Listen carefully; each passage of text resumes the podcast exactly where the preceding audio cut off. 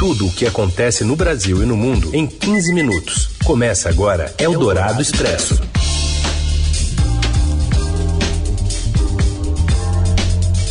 Olá, seja muito bem-vinda, muito bem-vindo. Eldorado Expresso está começando por aqui no meio do seu dia para trazer tudo que acontece no Brasil e no mundo, as últimas atualizações para você ficar bem informado nesta terça. Eu sou a Carolina Ercolim, comigo Heisen Abac. Tudo bem, Heisen? Tudo bem, Carol. Boa tarde para você, boa tarde para quem está com a gente no FM 107,3 Eldorado, no aplicativo, também no site. Alô também para você que nos ouve em podcast em qualquer horário. Vamos aos destaques então desta terça, 5 de abril. Governo reduz preço máximo de pregão para a compra de ônibus escolares, mas o Tribunal de Contas da União decide embargar o resultado após suspeitas de superfaturamento reveladas pelo Estadão. O presidente da Ucrânia cobra uma posição da ONU contra a Rússia após o massacre de mais de 400 civis em uma cidade próxima da capital Kiev.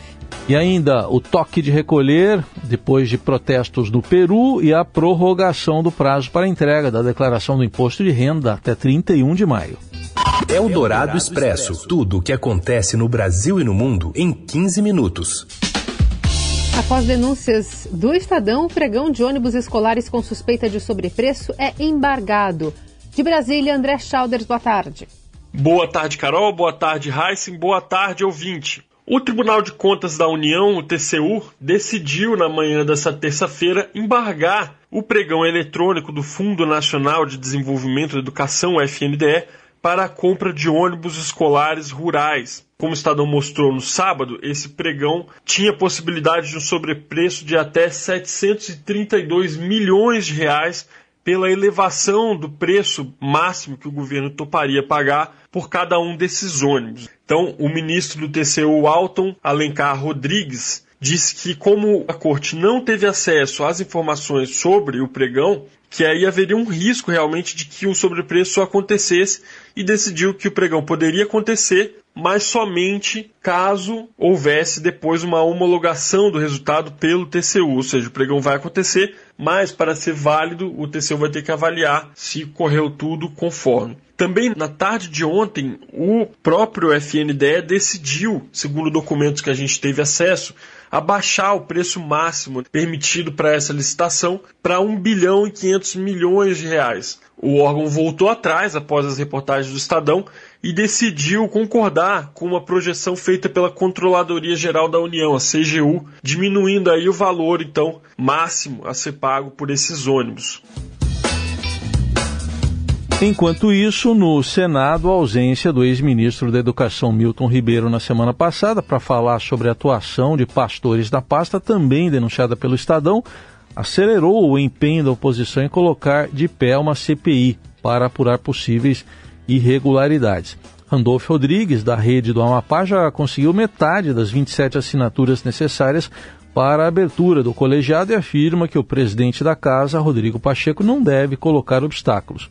Para não contaminar uma possível CPI da educação, o parlamentar propõe deixar de fora os colegas que estiverem concorrendo às eleições neste ano. Eldorado Expresso. A Receita Federal prorroga em um mês o prazo de entrega da declaração do Imposto de Renda 2022. Felipe Siqueira, boa tarde. Boa tarde, Heisen. Boa tarde, Carol. A Receita Federal prorrogou o prazo de entrega da declaração do imposto de renda para 31 de maio. Esse prazo inicialmente estava previsto para 29 de abril, então as pessoas ganharam um pouco mais de um mês para prestar contas ao fisco. Esse é o terceiro ano consecutivo que a Receita Federal faz isso desde 2020, então 2020, 2021 e agora 2022, por conta da pandemia, a Receita tem adiado esse prazo de entrega final da declaração do imposto de renda para que mais pessoas tenham possibilidade de prestar as contas corretamente. Para quem tiver imposto a pagar, o vencimento também foi adiado para o final do mês de maio. Só que, mesmo com todas essas alterações que a gente está falando aqui, a restituição vai se manter da mesma forma. Então, para quem tem dinheiro a receber depois de prestar as contas para a Receita Federal, aquele calendário que começa em maio e termina em setembro está mantido. Lembrando que tanto na Rádio Eldorado, por meio do Entenda Seu IR, nas principais plataformas de agregadores de podcast e também no portal de economia do Estadão, a gente tem uma cobertura completíssima sobre imposto de renda, com dicas sobre inúmeros assuntos, como preencher determinados temas, enfim, é só conferir tanto pelo Eldorado quanto pelo portal do Estadão, que você tem um material bem completo por lá. Eldorado Expresso. O presidente peruano Pedro Castilho impôs toque de recolher na capital, Lima. As pessoas estão proibidas de deixar suas casas até as 11h59 da noite de hoje para evitar protestos contra o aumento do preço dos combustíveis. Castilho, um líder camponês de esquerda radical, foi eleito no ano passado com apoio do voto do interior. Em oito meses, já sobreviveu a dois pedidos de impeachment e tem aprovação de 25% dos eleitores. Eldorado Expresso. O presidente ucraniano Volodymyr Zelensky discursou hoje para o Conselho de Segurança da ONU e pediu mais garantias de segurança ao país. No pronunciamento, destacou que o propósito da organização é manter a paz, mas alegou que a Carta da ONU foi violada literalmente. Where is the security that the Security Council needs to guarantee? It's not there. Where is the peace? Where are those guarantees that the United Nations needs to guarantee? It is obvious that the key institution of the world, which must ensure the coercion of any aggressor to peace, simply cannot work effectively. traduzido pela tradutora da ONU, essa fala que a gente ouviu, bastante dura do presidente Zelensky, ao se referir ao massacre de mais de 400 civis na cidade de Bucha, ele chamou as ações russas de crimes de guerra e pediu investigações completas e transparentes.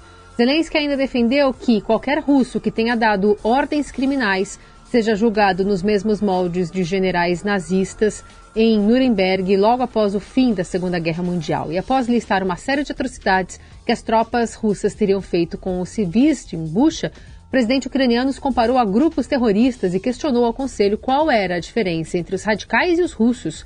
Zelensky também cobrou a ONU quanto a medidas contra a Rússia, dizendo que se não há nada que vocês podem fazer além de conversas, dissolvam a organização. Você ouve Eldorado Expresso. Relatório final da CPI da Covid da Câmara Municipal de São Paulo pede indiciamento dos donos da Prevent Senior e mais 18 médicos. Mais informações com a Natália Santos. A CPI da Prevent Senior da Câmara Municipal de São Paulo finalizou seus trabalhos nesta segunda-feira. Os parlamentares aprovaram por unanimidade o relatório final que propõe o indiciamento de 20 pessoas. Os irmãos Eduardo Parrilho e Fernando Parrilho, proprietários do plano de saúde, estão entre os indiciados. Vale lembrar que durante as investigações da comissão, eles não compareceram nas três tentativas de depoimentos que foram convidados. O documento foi redigido pelo vereador Paulo Frange e aponta cinco tipos de crimes apurados pela comissão: homicídio e tentativa de homicídio, perigo para a vida ou saúde de outrem, omissão de socorro, crime contra a humanidade e falsidade ideológica. Os irmãos Parrilho foram indiciados por omissão de socorro, por ter negado o devido atendimento médico a milhares de pacientes que buscaram tratamento eficaz contra a Covid-19 e acabaram recebendo medicação ineficaz contra a doença. Entretanto, o Eduardo Parrilho também foi indiciado por crime contra a humanidade, previsto no Tribunal Penal Internacional de Roma, por distribuir medicamentos sabiamente ineficazes e promover pesquisas em seres humanos, desrespeitando as normas legais. Aos outros 18 médicos citados no documento foram atribuídos a participação na elaboração do protocolo de manejo clínico, na colaboração de distribuição de medicamentos ineficazes contra a Covid-19 e a elaboração de pesquisas em seres humanos sem a devida observância das normas legais. Eldorado Expresso.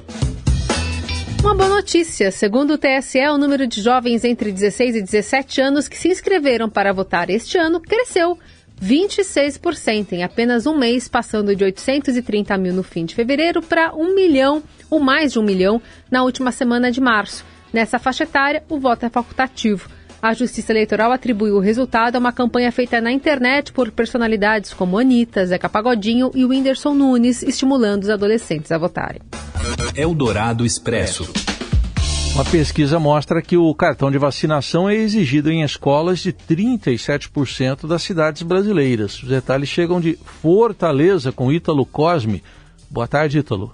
Boa tarde, Heisen. Boa tarde, Carol. A carteira de vacinação está sendo exigida em escolas de 37% das cidades brasileiras, ou seja, as crianças de 5 a 11 anos estão tendo que comprovar se tomaram ou não a vacinação contra a Covid. Apesar disso, quem não se vacinou ou que está com esse ciclo vacinal incompleto não está sendo impedido de acessar as salas de aula. Porém, a metade das redes estão comunicando a situação ao Conselho Tutelar. Em 8,7% dos municípios, o aluno só pode voltar à escola quando a imunização contra a Covid for iniciada. Esta pesquisa é um levantamento da União Nacional dos Dirigentes Municipais de Educação, a Undime, com apoio do Unicef e do Itaú Social, que foi divulgada hoje.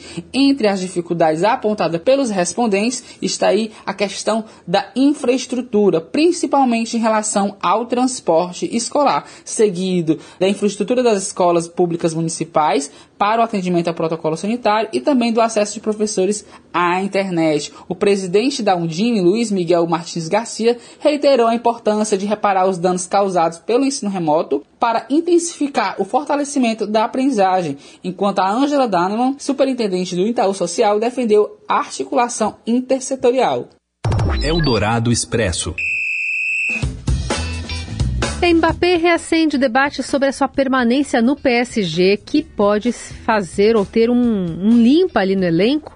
Quem conta mais pra gente é o Oráculo Robson Morelli. Olá, amigos! Hoje eu quero falar de notícias veiculadas na França envolvendo o jogador Neymar e Mbappé, ambos do PSG. A primeira delas é que o Neymar poderia estar sendo colocado no mercado para venda.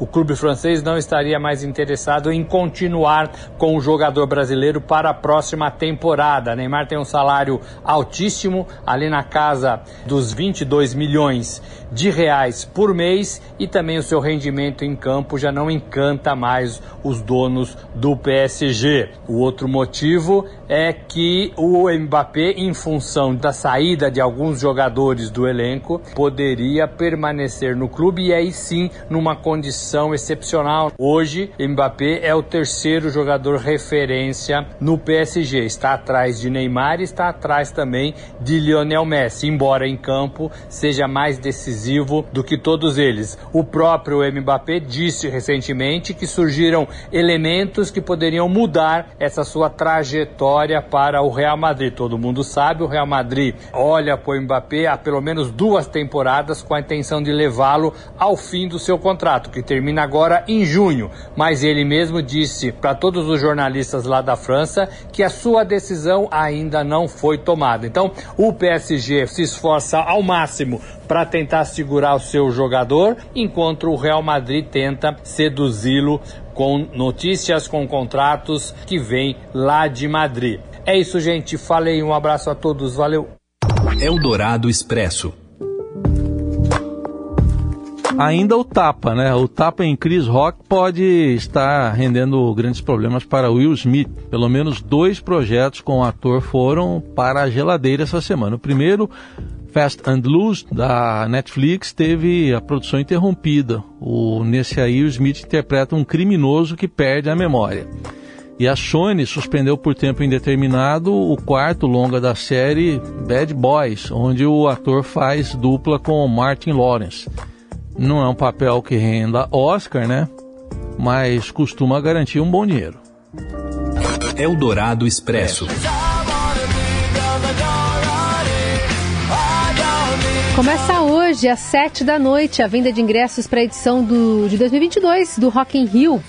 Iron Maiden, Post Malone, Justin Bieber, Guns N' Roses, Green Day, que a gente está ouvindo aí, Coldplay e Dua Lipa são as atrações principais do festival, que acontece nos dias 2, 3, 4, 8, 9, 10 e 11 de setembro no Parque Olímpico, na Zona Oeste do Rio. O valor da entrada será de 625 reais a inteira, 312 a meia, e no ano passado, a venda dos 200 mil Rock in Rio Cards terminou em tempo recorde, 1 hora e 28 minutos. Portanto, é hora de se prostrar na frente do computador quando estiver chegando perto das sete.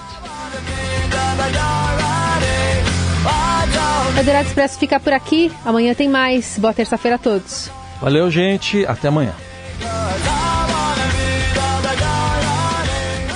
Você ouviu Eldorado Expresso tudo o que acontece no Brasil e no mundo em 15 minutos.